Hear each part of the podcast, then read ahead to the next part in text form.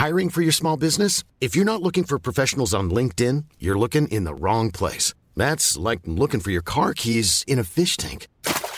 LinkedIn helps you hire professionals you can't find anywhere else, even those who aren't actively searching for a new job but might be open to the perfect role. In a given month, over 70% of LinkedIn users don't even visit other leading job sites. So start looking in the right place. With LinkedIn, you can hire professionals like a professional. Post your free job on linkedin.com slash people today.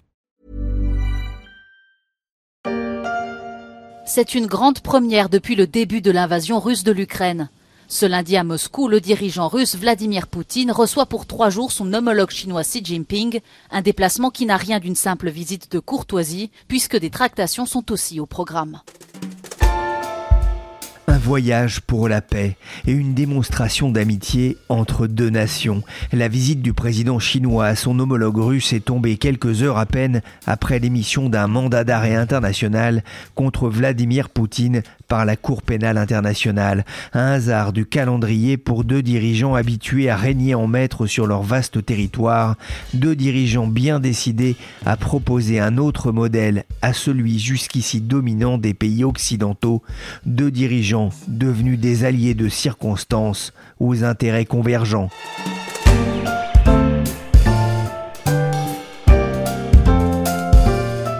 Je suis Pierrick Fay, vous écoutez La Story, le podcast de la rédaction des échos, un programme disponible sur toutes les applications de téléchargement et de streaming. Abonnez-vous pour ne manquer aucun épisode. Une visite d'amitié, de coopération et de paix, ce sont les mots de Xi Jinping dans un article publié ce matin dans les médias d'État russes et chinois. Le numéro 1 chinois, il souhaite ouvrir un nouveau chapitre des relations entre les deux pays. Pour la première fois depuis l'invasion de l'Ukraine par la Russie, le président chinois s'est rendu la semaine dernière en visite officielle à Moscou, comme on peut l'entendre ici sur France 24. Une visite de bon voisinage, mais aussi une visite de négociation, la Russie attendant beaucoup de son puissant voisin pour aider son économie atteinte par les effets des sanctions occidentales.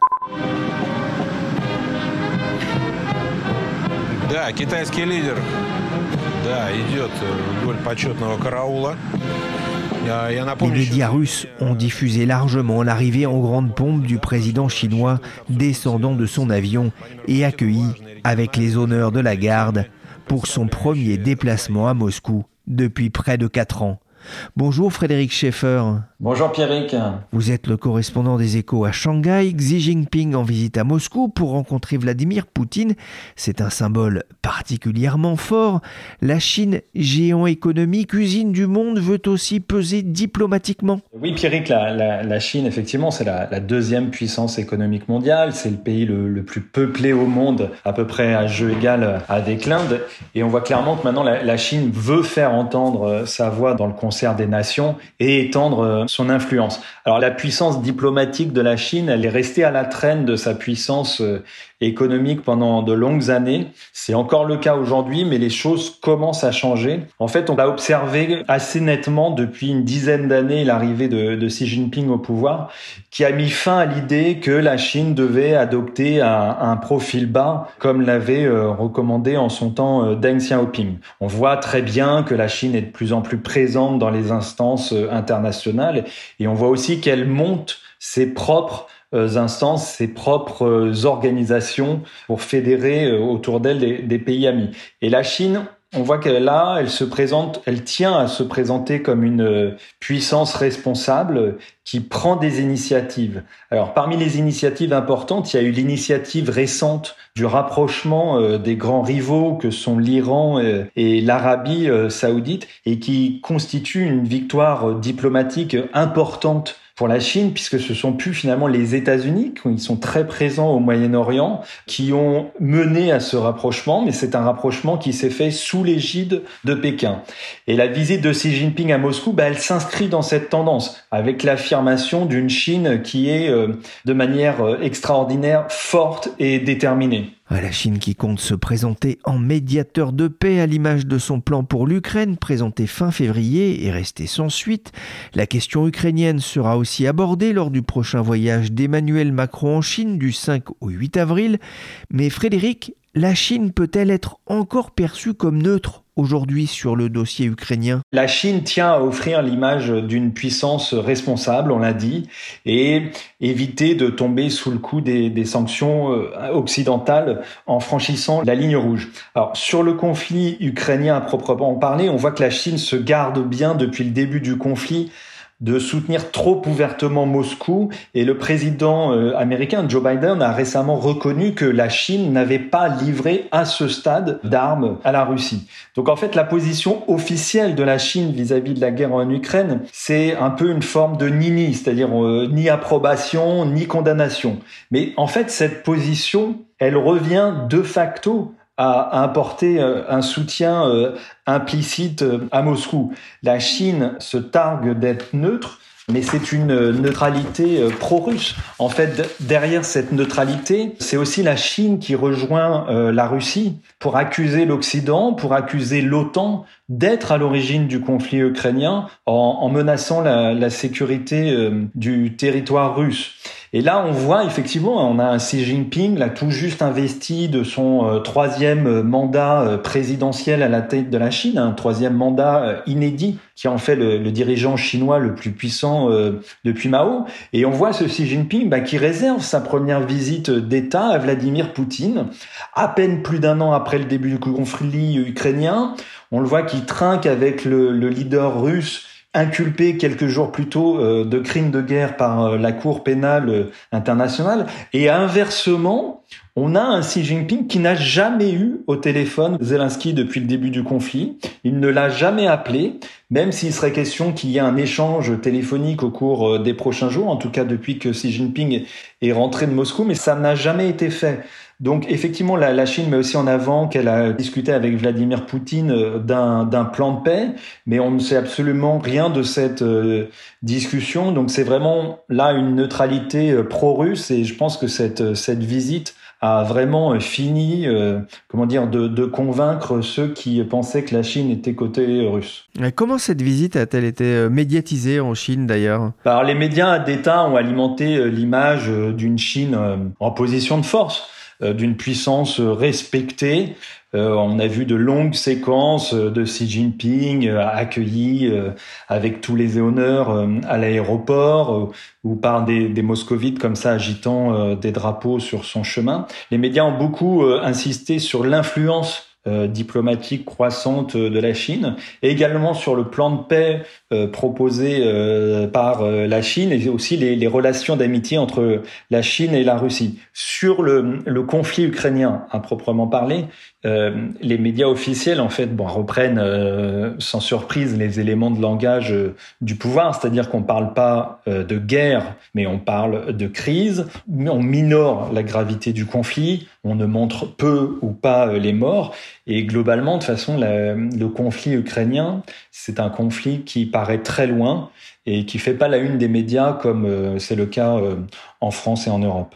Comme le disent nos dirigeants, les relations entre nos deux pays n'ont jamais été aussi bonnes.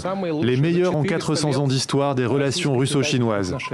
À la télévision russe, les experts se félicitent des meilleures relations en 400 ans d'histoire. Ce n'est pas la première fois que la Russie et la Chine mettent en scène euh, leur amitié sans limite ces derniers mois. Pourtant, les relations entre les deux pays ont parfois été très tendues par euh, le passé. Oui, alors le rapprochement euh, sino-russe en fait, il a été euh, initié au moment de, l'effondrement de, l'Union soviétique et après, il s'est considérablement euh, accéléré, euh, d'une part avec l'arrivée de Xi Jinping au pouvoir en Chine fin 2012, mais aussi et surtout avec ce qu'on appelle le pivot vers l'Est de la Russie qui a été euh, entrepris par euh, Vladimir Poutine deux ans plus tard, en 2014, suite à l'invasion euh, de la Crimée et les sanctions occidentales qui en sont suivies. Mais ce rapprochement, effectivement, vous l'avez dit, Pierre, qu'il n'avait rien d'évident avant cela, parce que, en fait, pour rester, bon, juste dans l'histoire contemporaine, hein, les relations entre l'URSS, par exemple, et la jeune République populaire de Chine nés en 49, ont évolué en fait bon d'une fraternité comme ça socialiste qui avait été incarnée à l'époque de Mao et Staline. Mais enfin bon, il y avait déjà beaucoup de défiance. Mais enfin bon, il y avait une fraternité et après ça a carrément viré à la franche hostilité au moment de Khrouchtchev et Brejnev, avec même, hein, on se souvient à l'époque d'un risque de vraiment de guerre nucléaire. Et donc après effectivement la, la chute de l'URSS en 96, Boris euh, Yeltsin et Jiang Zemin ont qualifié les deux pays de partenaires stratégiques. C'est à partir de ce moment-là que les, les relations entre les, les deux pays euh, se sont réchauffées. Sibérie tous les jours, Sibérie dans la cour. J'ai tant rêvé du fleuve amour.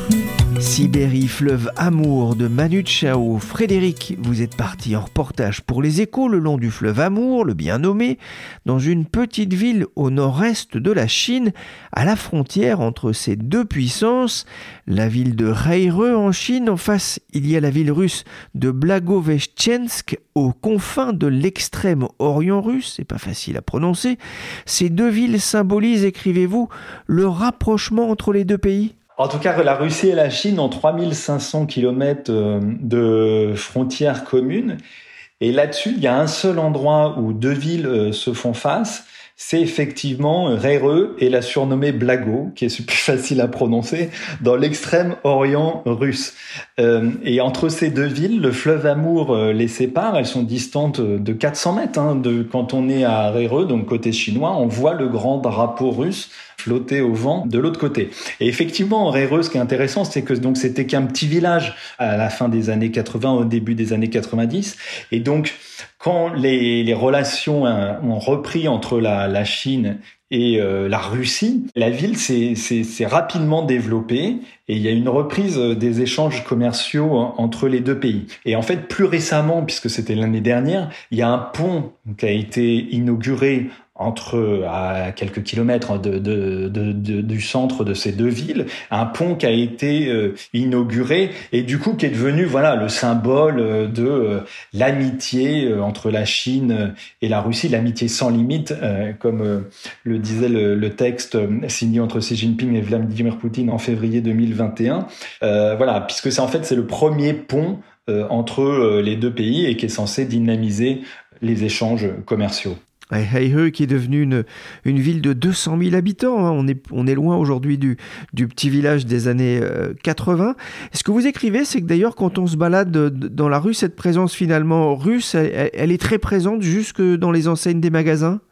Oui, alors effectivement, on voit l'influence euh, de la Russie, euh, euh, que ça soit avec les poupées comme ça dans les parcs ou l'écriture cyrillique sur les devantures des magasins, sur les plaques de rue, etc. Moi, ce qui m'a quand même frappé, c'est en fait c'est la torpeur dans laquelle cette ville est plongée, parce qu'effectivement, j'avais beaucoup lu comme quoi cette ville s'est extrêmement développée depuis le début des années 90. Et là, quand je suis arrivé, je suis arrivé dans une ville euh, extrêmement calme, qui avait tout l'air d'une ville en déclin, avec euh, des routes euh, défoncées, euh, avec effectivement des grands immeubles sur la, rive, et donc faisant face à, la Russie. Et d'ailleurs, ces, grands immeubles vus de Russie avaient tendance à impressionner les Russes, qui voyaient comme ça en fait ce, développement de la ville chinoise. Et en fait, moi, j'avais l'impression que ça avait tout lieu de, cache-misère parce que les, rues derrière étaient quand même largement délabrées et avec beaucoup de, magasins euh, fermés. Et ça, en fait, bah, c'est surtout le résultat de trois années euh, de politique zéro Covid chinoise et d'une fermeture totale euh, des frontières de la Chine pendant trois ans. Et cette ville frontière de Réeux, comme de nombreuses villes frontières en Chine, ont vécu des, des confinements ultra stricts euh, récurrent euh, au cours euh, de ces trois années. Donc, elles ont connu quand même des, des années extrêmement difficiles. Voilà, cet hiver, la Chine a, effectivement tourné le dos au zéro Covid, a rouvert ses frontières, mais RRE reste quand même plongé dans un, dans un calme fantomatique La zone de libre-échange euh, que je suis allé voir, elle est euh, franchement, elle est, d'un calme incroyable, traversée par euh, des chiens errants. Il y a une petite presqu'île sur le fleuve Amour où il y a un énorme complexe commercial de trois étages et autrefois il y avait pas mal de Russes qui venaient faire acheter des fourrures, des vêtements, etc. Et là, il y a personne. Reireux, c'est aussi une ville qui vit des touristes chinois qui venaient ici, notamment donc là on est vraiment tout au nord du Heilongjiang et le Heilongjiang c'est une province qui est assez industrielle et il y avait euh, pas mal de touristes chinois qui venaient se rendre à RRE, non seulement pour euh, quitter la pollution euh, des grandes villes du nord de la Chine, et puis un peu pour s'offrir une petite fenêtre sur la Russie. et là, en fait, bon, avec les trois années de zéro Covid, ils sont pas venus parce que c'était extrêmement difficile de, circuler en Chine et que cette ville de RRE a été confinée et allée de confinement sur confinement. Et puis bon, là pour l'instant, ils sont toujours pas revenus. Il faut savoir que le zéro Covid s'est terminé au mois de décembre. Réreux, en plein hiver, il peut faire jusqu'à moins 40, moins 50 degrés. Quand j'y suis allé la semaine dernière, ça tournait autour de 0 degrés. Donc on peut espérer que les, touristes chinois viennent un peu plus tard, mais pour l'instant, c'est extrêmement calme.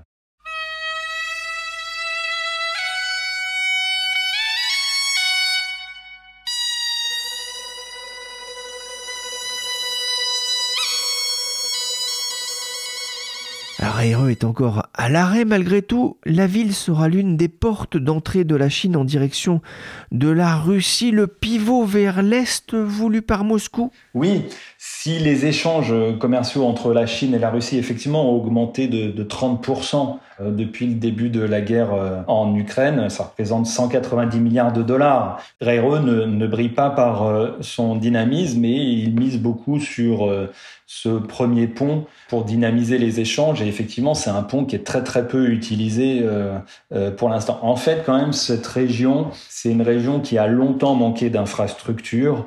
Et euh, du coup, il y a eu des projets de développement au, cours des dernières années. Alors, outre le pont réservé aux fret qui a été inauguré l'année dernière, par exemple, il y a un projet de téléphérique qui doit relier les, les deux villes et qui doit s'achever l'année prochaine. Ça serait le premier téléphérique transfrontalier au monde parce qu'en fait, le pont est réservé pour les camions, mais jusqu'à présent, les, passagers individuels, euh, ils traversent, ils la frontière euh, soit sur aéroglisseur en ce moment parce que le fleuve est entièrement gelé, ou soit par bateau euh, plus classique en, été.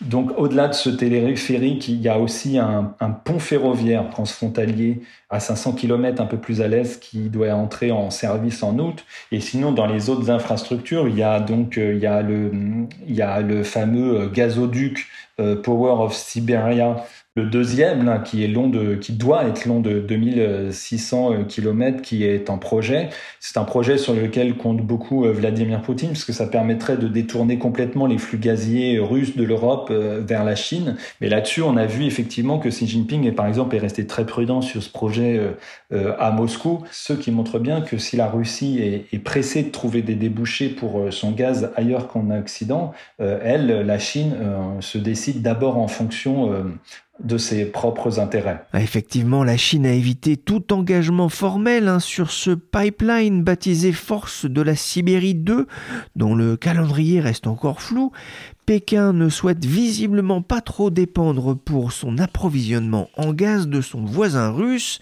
Les intérêts convergent aujourd'hui, mais ça n'a pas toujours été le cas, comme en 1969 lors d'un conflit frontalier entre les deux pays sur la rivière Ussuri. C'est au sud-est de Reireux. Ces tensions entre les deux pays se ressentent-elles encore dans les contacts que vous avez eus avec la population sur place, Frédéric? Oui, alors quelque chose que j'ai oublié de préciser jusqu'à présent, mais par exemple cette histoire de pont là, c'est assez intéressant parce qu'en fait, donc c'est présenté symboliquement comme euh, le rapprochement euh, de la de la Chine et de la Russie, mais en fait c'est un projet qui a eu énormément de mal à accoucher et ça fait 30 ans que c'est en négociation entre euh, la Chine et la Russie. Et une des raisons pour lesquelles ça a pris beaucoup de temps, c'est qu'il y a quand même une méfiance de, de, part et d'autre de la frontière.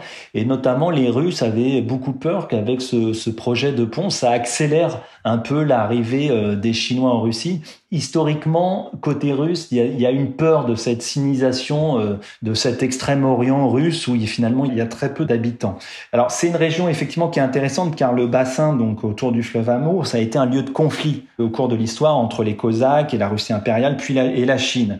Et ici, ce qui est intéressant aussi dans le contexte ukrainien, si je puis dire, c'est que les Chinois ont connu ici l'avancée euh, des, des, troupes russes et qu'en 1858, il y a eu un traité qu'ils considèrent comme inégal qui a fixé la frontière sino-russe sur le fleuve Amour. Et en fait qui avait contraint à ce moment-là l'empire Qing à céder du territoire au profit euh, des Russes. Et d'ailleurs il y a un musée en fait d'histoire euh, dans le coin qui raconte qui revient sur ces épisodes qui revient aussi sur un massacre qui a eu lieu en 1900 où finalement les, Russes ont décidé du coup une fois que la frontière était fixée sur le fleuve Amour ont décidé bah, de, de se débarrasser des, des Chinois qui étaient euh, du, de leur côté du fleuve. Et il y a eu un massacre comme ça de 5000 Chinois qui ont été euh, poussés vers euh, vers le fleuve. Et ce, musée, d'ailleurs, ce qui est intéressant, c'est qu'il est, il est interdit, euh, il est interdit aux Russes. Et il y a une méfiance effectivement. Les, à la fois, les, les Russes avaient beaucoup tendance à venir avant le, le zéro Covid, mais quand on en discute un peu avec la population chinoise sur place, on se rend compte que les Russes n'ont pas forcément très bonne réputation. Mais après, quand il s'agit d'évoquer les relations actuelles, quand il s'agit de d'évoquer voilà le, rapprochement entre les, deux dirigeants, euh, bah, les habitants euh, n'ont aucune hésitation. Hein. Pour eux, les Russes sont nos amis, ça ça fait pas l'ombre d'un doute. Et de toute façon, l'opinion exprimée publiquement comme ça sur la Russie ou euh, sur la guerre en, Ukraine, on se rend bien compte qu'elle ne s'éloigne guère de la position officielle de, Pékin et de la propagande qui est livrée par les médias. Ce qui est assez intéressant, c'est que le point de vue des habitants, il est aussi spontanément motivé finalement par leur opinion sur une autre superpuissance, et c'est le grand ennemi américain. C'est très important d'avoir ça en tête euh, parce que les, médias officiels chinois aussi, quand ils euh, voilà, quand ils relatent euh, les relations sino-russes, c'est toujours en opposition par rapport au grand ennemi américain. Voilà, c'est aussi dans ce contexte de rivalité sino-américaine qu'il faut comprendre la, position chinoise sur l'Ukraine. Ce que cherche Pékin dans, cette guerre en Ukraine, c'est bien plus de s'opposer à Washington euh, finalement que de défendre Moscou. Et là, on voit bien que l'amitié sino-russe, c'est vraiment une amitié de, de circonstances, qui est un peu c'est un mariage de raison qui est vraiment motivé par l'opposition à l'Occident. Et finalement, on revoit, euh, voilà, on retrouve un vrai climat de guerre froide avec deux blocs qui se font face sur des sujets finalement de plus en plus nombreux. Vous avez pu rencontrer notamment une certaine Madame Wang qui est persuadée que ce sont les Américains qui ont amené le Covid-19 en Chine. Et elle vous a dit aussi quelque chose que j'ai trouvé très drôle. Les Russes boivent beaucoup et ne sont pas très travailleurs. Ouais. Et ce qui est assez marrant, c'est qu'avant de me répondre, en fait, ils étaient bien évidemment prudents. Et en général, ils me demandaient soit si j'étais russe ou si j'étais américain. Je leur disais que j'étais français et déjà, ça les soulageait un peu pour pouvoir s'exprimer. Merci Frédéric Schaeffer, correspondant des échos en Chine. Vous pouvez retrouver ces décryptages et analyses dans les pages du journal et sur leséchos.fr. Cet épisode de la story a été réalisé par Nicolas Jean, chargé de production et d'édition Michel Varnet.